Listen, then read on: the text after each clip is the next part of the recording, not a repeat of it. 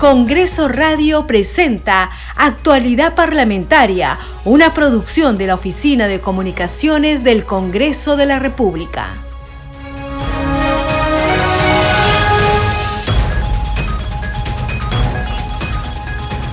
¿Cómo está? Muy buenos días, bienvenidos. Empezamos actualidad parlamentaria. Hoy es viernes 5 de agosto del 2022, último día de la semana. Está con ustedes, como todas las mañanas, Perla Villanueva y en los controles me acompaña Franco Roldán. De inmediato les presentamos nuestros titulares. El Pleno del Congreso de la República rechazó por mayoría autorizar al presidente de la República, Pedro Castillo Terrones, a salir del país del 6 al 8 de agosto del presente año para asistir a la transmisión de mando presidencial en Colombia en la ciudad de Bogotá. La comisión especial encargada de la selección de candidatos aptos para ocupar el cargo de defensor del pueblo sesiona hoy para debatir y votar la propuesta final con los candidatos aptos que presentará a la presidencia del Congreso este lunes 8 de agosto. La mesa directiva del Parlamento declaró la vacancia de la tercera vicepresidencia que estuvo a cargo del congresista de Somos Perú, Wilmar Elera García, informó la presidenta de este poder del Estado, Lady Camones, al inicio de la sesión plenaria de la víspera. El plazo para presentar en oficialía mayor las propuestas de candidatos para ocupar dicho cargo vencerá el miércoles 10 de agosto del 2022 a las 10 de la mañana, informó la titular del legislativo. En tanto, la presidenta del Parlamento Nacional, Lady Camones, lamentó la actitud del mandatario Pedro Castillo, quien se acogió a su derecho de guardar silencio durante una diligencia fiscal. Camones Soriano participó en la ceremonia por el Día del Juez y la jueza en la sede de Palacio de Justicia.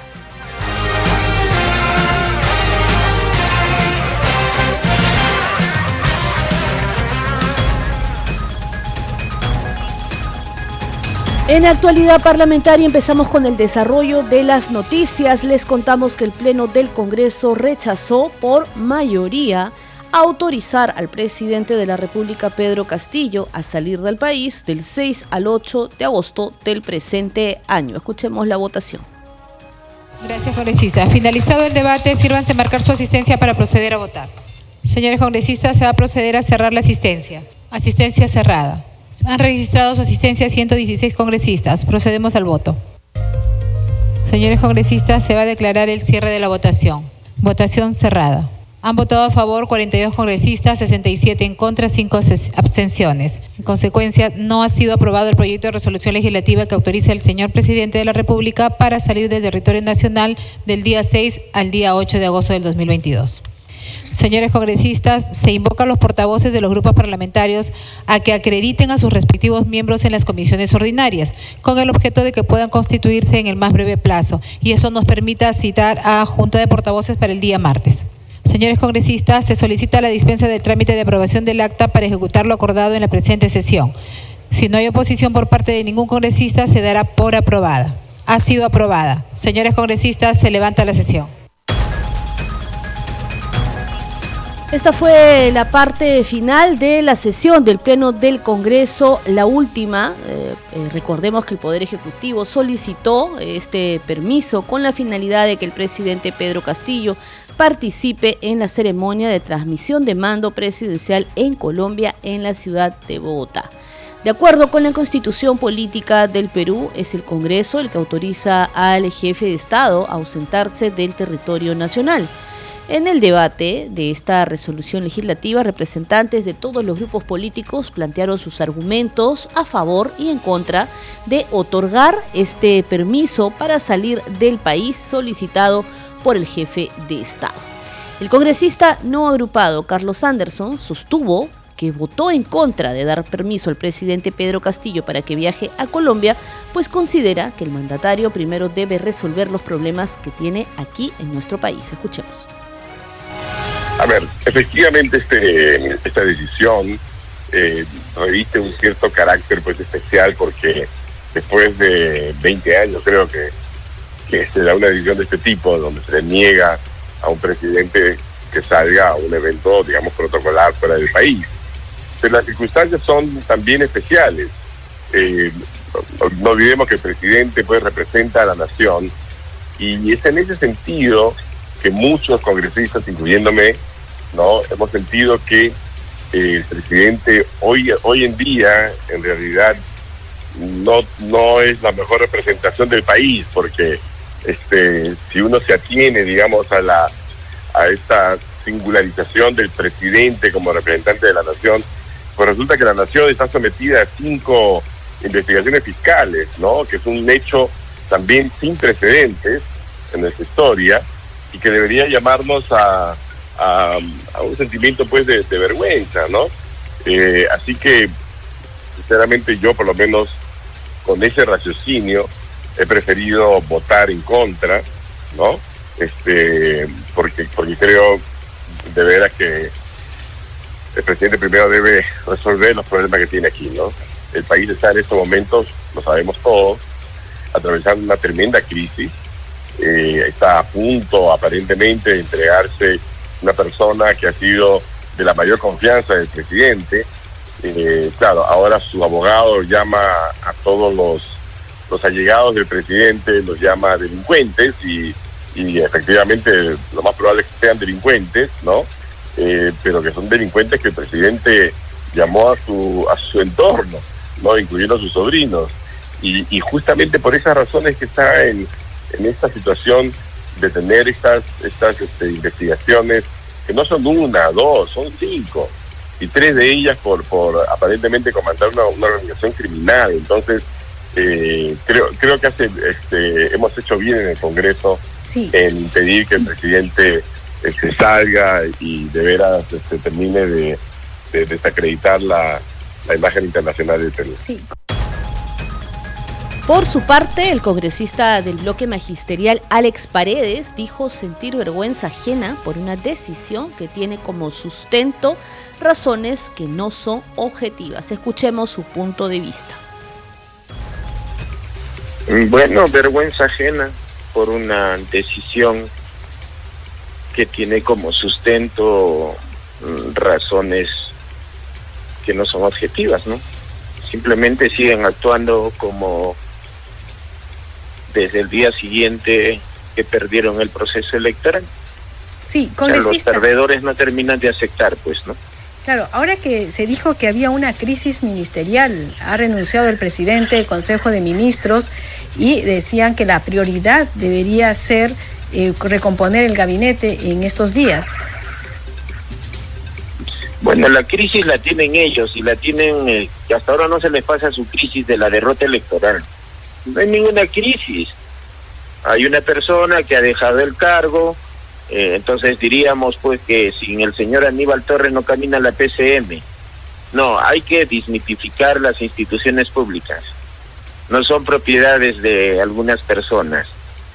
El problema es que hay algunos acomplejados que se creen indispensables y creen que ellos y nadie más que ellos. No, la PCM sigue caminando. Los trabajadores son los que le dan la vida a la, a la PCM. ¿De qué crisis habla? Aquí lo que va a haber es un cambio de persona que conduce la institución llamada PCM y ya está. Claro, pero de todos modos se va a recomponer el, el, Consejo de Ministros y los ministerios. Decían también que esta actividad podría delegarla a, a la primera vicepresidenta. Claro, ese es su punto de vista, pues, ¿no?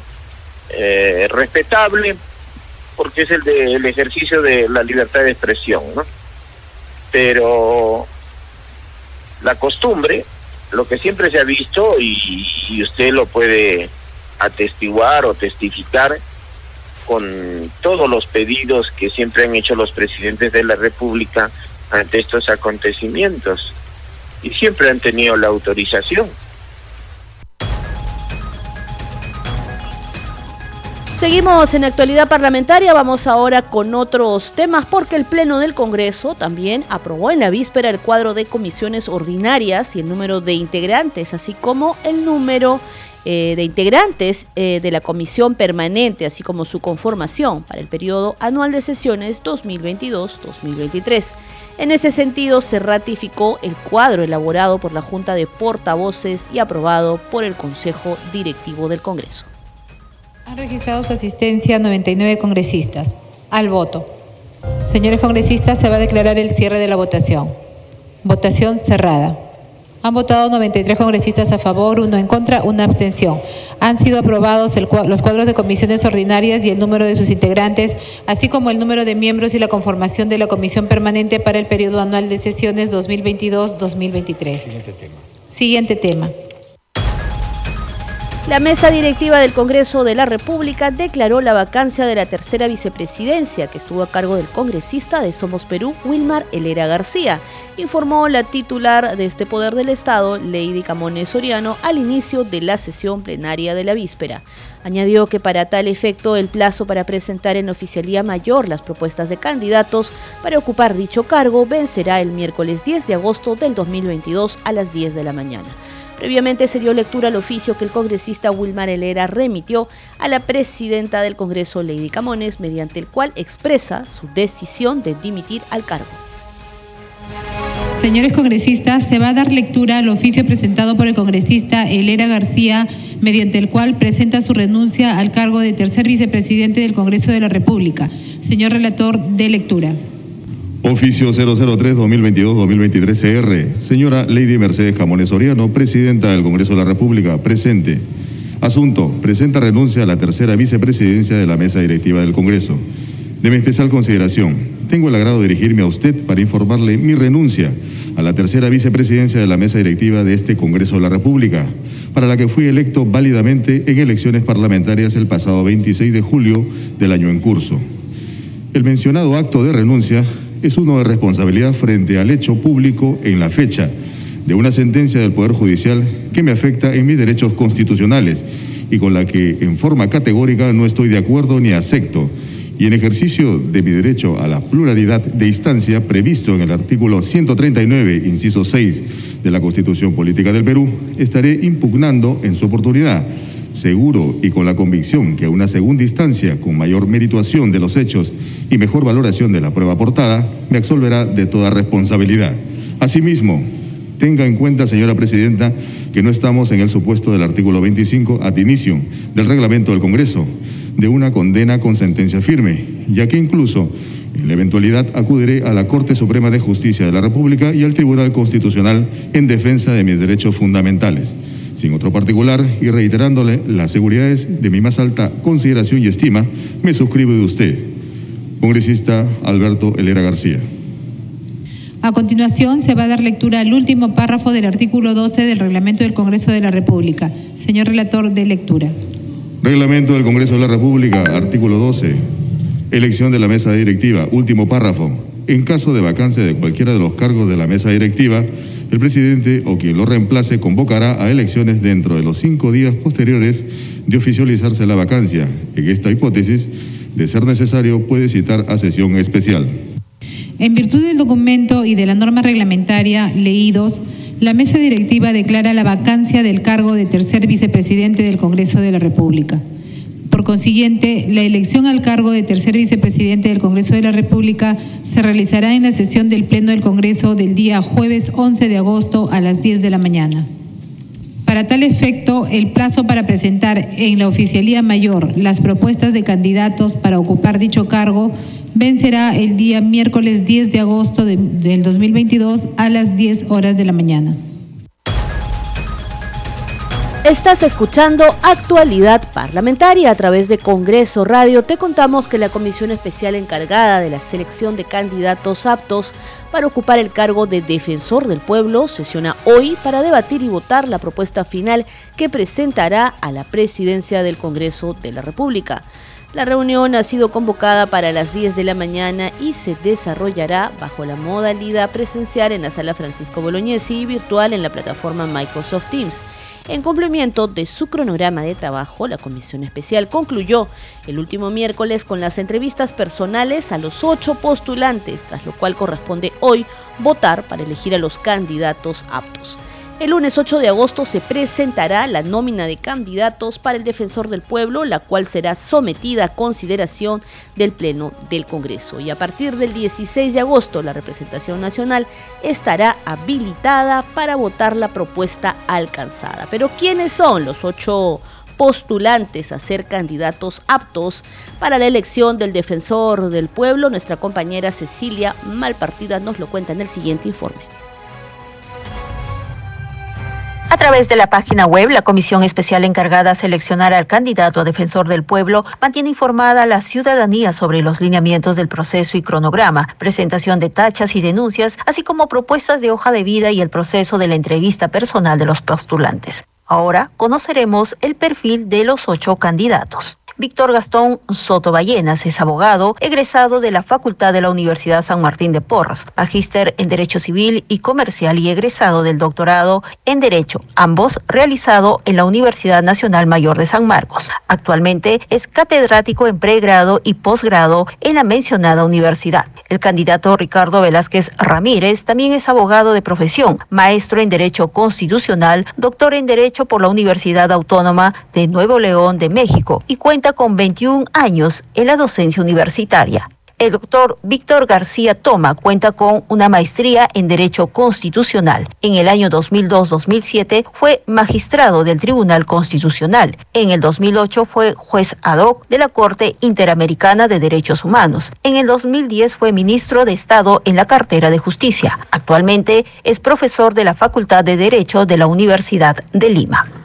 Jorge Luis Rioja Vallejos es profesional en Derecho y Ciencias de la Comunicación, doctor en Derecho y Ciencias Políticas, maestro en Derecho Constitucional, abogado fedatario, juramentando con especialización en informática. Además, cuenta con más de 25 años de experiencia en docencia en universidades públicas y privadas. La candidata Beatriz Ramírez Guaroto es una abogada con más de 10 años de trabajo en el sector público y organizaciones de la sociedad civil en materias relacionadas a derecho perspectivas de género y desarrollo. Es docente a nivel de pregrado y posgrado en temas de derecho constitucional, derechos humanos, así como derecho familiar. Carlos Castro Barriga es experto en derechos humanos con 20 años de experiencia en el sector público, doctor PhD y máster en Derecho Público Comparado y Buen Gobierno. Su actividad académica está orientada al diseño de marcos normativos e institucionales y de estrategias regulatorias para la toma de buenas decisiones gubernamentales. El candidato Miguel Ángel Soria Fuerte es abogado defensor de derechos humanos, con amplia experiencia en el sector público, docencia universitaria y litigio estratégico asumió el cargo como viceministro de Derechos Humanos y Acceso a la Justicia. También fue jefe de delegación del Estado peruano ante el Comité para la Eliminación de la Discriminación Racial de las Naciones Unidas. César Cayo Galindo es abogado de la Pontificia Universidad Católica del Perú con más de 26 años del ejercicio profesional en el ámbito público y privado, egresado del doctorado en Derecho y Ciencias Políticas de la Universidad Mayor de San Marcos. En el sector público ejerció el cargo de viceministro ministro y jefe de gabinete de asesores del Ministerio de Trabajo. También fue asesor de la presidencia del Congreso de la República. Para mayor información, la ciudadanía puede ingresar a la página web del Congreso escribiendo www.congreso.go.pe. Así es, por supuesto, y también estaremos brindando todos los detalles del proceso de esta elección y de las sesiones de la comisión especial encargada de la selección de candidatos aptos para la elección del defensor del pueblo a través de la multiplataforma de noticias del Congreso y Congreso Radio. Seguimos con más información. Estás escuchando Actualidad Parlamentaria. La representación nacional aprobó por mayoría la resolución legislativa que autoriza el ingreso de personal militar extranjero con armas de guerra a territorio peruano. El dispositivo legal fue enviado por el Poder Ejecutivo, el cual señala que se efectuarán dos ejercicios combinados conjuntos de Estados Unidos con el personal de las Fuerzas de Operaciones Especiales de la Marina de Guerra del Perú, que se desarrollará a partir del 10 de agosto y del 15 de octubre de este año con una duración de 45 días cada ejercicio. Señores congresistas, se va a declarar el cierre de la votación. Votación cerrada. Han votado a favor 94 congresistas, 2 en contra, 0, abstenciones. Ha sido aprobado el proyecto de resolución legislativa 2732. Señores congresistas, de conformidad con lo establecido en el artículo 78 del reglamento del Congreso de la República, el proyecto de resolución legislativa aprobado no requiere de segunda votación.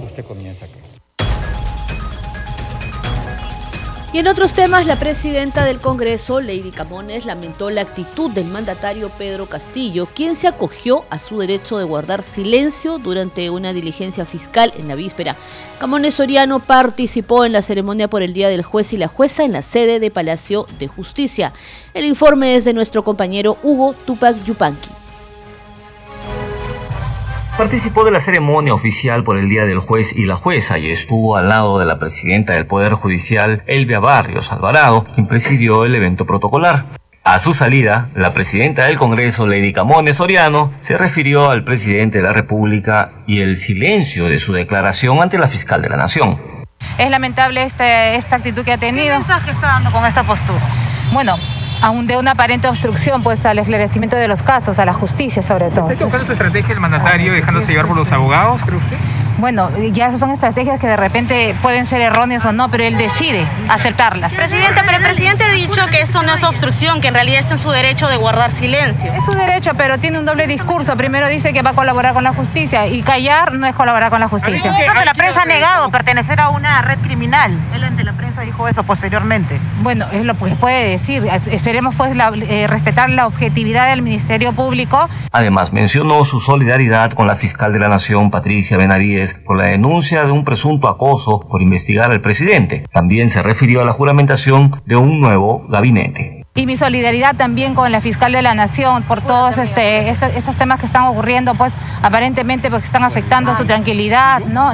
Es lo que siempre dice, lo que siempre hace, pero lamentablemente pues los gabinetes que han venido siendo conformados no han estado a la altura de los requerimientos y sobre todo de cubrir las necesidades que el país ¿APP podría colaborar con ese gabinete, como dice? Difícilmente. La presidenta del Congreso y la presidenta del Poder Judicial tuvieron breves momentos para tomarse una foto protocolar en el frontis del Palacio de Justicia.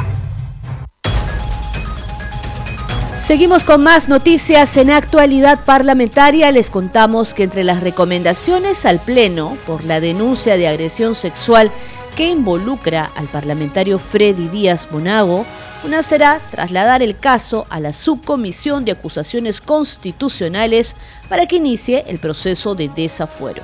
Así se pronunció la presidenta de ese grupo de trabajo, Carol Paredes, al tiempo de precisar que actúan con celeridad y cumpliendo con el debido proceso. El informe es de nuestro compañero Carlos Alvarado. La Comisión de Ética Parlamentaria ha priorizado el caso de la denuncia contra el congresista Freddy Díaz Monago, acusado de violación, reafirmó la presidenta de ese grupo de trabajo, Carol Paredes. Explicó que una de las recomendaciones será trasladar el caso a la Subcomisión de Acusaciones Constitucionales para que inicie el proceso de desafuero del legislador.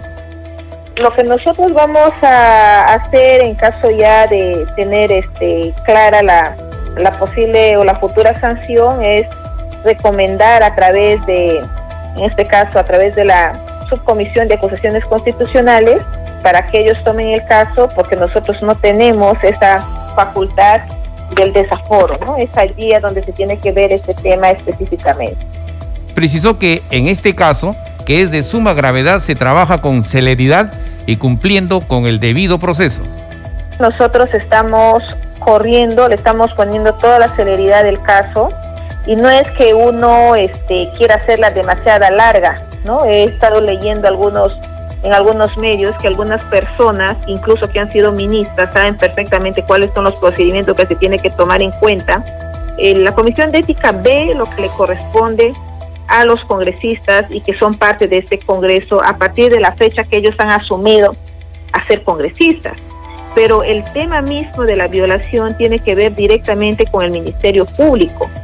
Es allí donde se tienen que seguir con las investigaciones y en este caso la Comisión de Ética este, sanciona aquellas conductas no éticas, por ejemplo. En esa línea, Paredes Fonseca detalló que de acuerdo al reglamento del Código de Ética, a más tardar el 26 de agosto se presentará ante el Pleno el informe final del caso. Eh, nosotros lo que estamos haciendo como parte de la Comisión de Ética, se aprobó el proceso de indagación y el 8 de agosto estuviéramos presentando el informe de calificación. Luego el 9 de agosto estuviéramos notificando como corresponde para que hasta el 16 de agosto presentar los alegatos, ¿no? Que ahí en esa fecha se estuviera venciendo el plazo. También el 22 este, de agosto este, se estuviera dando la audiencia, una sola audiencia, que la que la llamamos audiencia única, para que el 26 de agosto podamos presentar el informe final. La legisladora de Acción Popular formuló un llamado a todas las mujeres del país a no quedarse calladas frente a las acciones de violencia. Todas las mujeres de este país, en caso de que tengan este tipo de situaciones, este tema que tenga que ver con la violencia sexual y cualquier otro tipo de violencia, tienen que denunciar, no tienen que quedarse calladas y tenemos que rechazar de plano cualquier acto violento. Nosotros no podemos guardarnos esas cosas porque si no estuviéramos también este, ocultando a esas personas que tanto daño hacen, no solamente a las mujeres, sino a los ciudadanos y ciudadanas de este país. Las sanciones disciplinarias que impone el Congreso a los representantes y que implican suspensión de funciones van desde los 30 a 120 días de legislatura.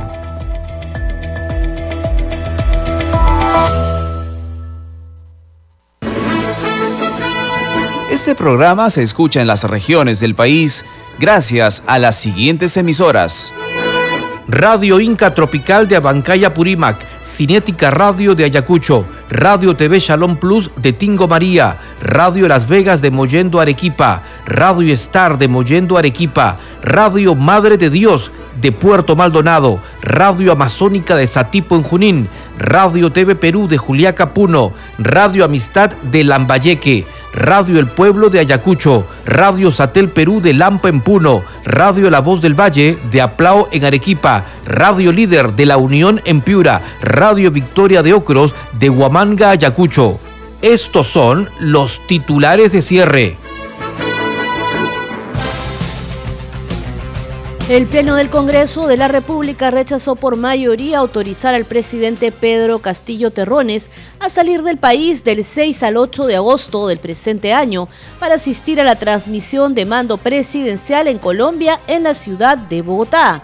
La comisión especial encargada de la selección de candidatos aptos para ocupar el cargo de defensor del pueblo sesiona hoy para debatir y votar la propuesta final con los candidatos aptos que presentará a la presidencia del Congreso este lunes 8 de agosto.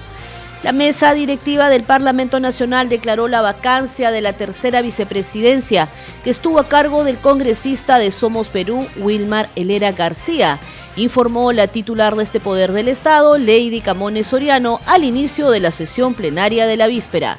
El plazo para presentar en la Oficialía Mayor las propuestas de candidatos para ocupar dicho cargo vencerá el miércoles 10 de agosto a las 10 de la mañana, informó la titular del legislativo.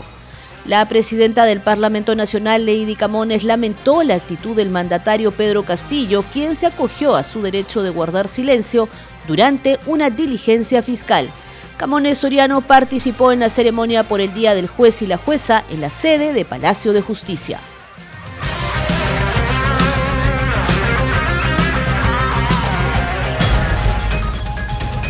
Hasta aquí las noticias en actualidad parlamentaria. Muchas gracias por su compañía. Este programa fue posible gracias al equipo de Congreso Radio y la Oficina de Comunicaciones del Parlamento Nacional. Buen fin de semana. Congreso Radio presentó Actualidad Parlamentaria, una producción de la Oficina de Comunicaciones del Congreso de la República.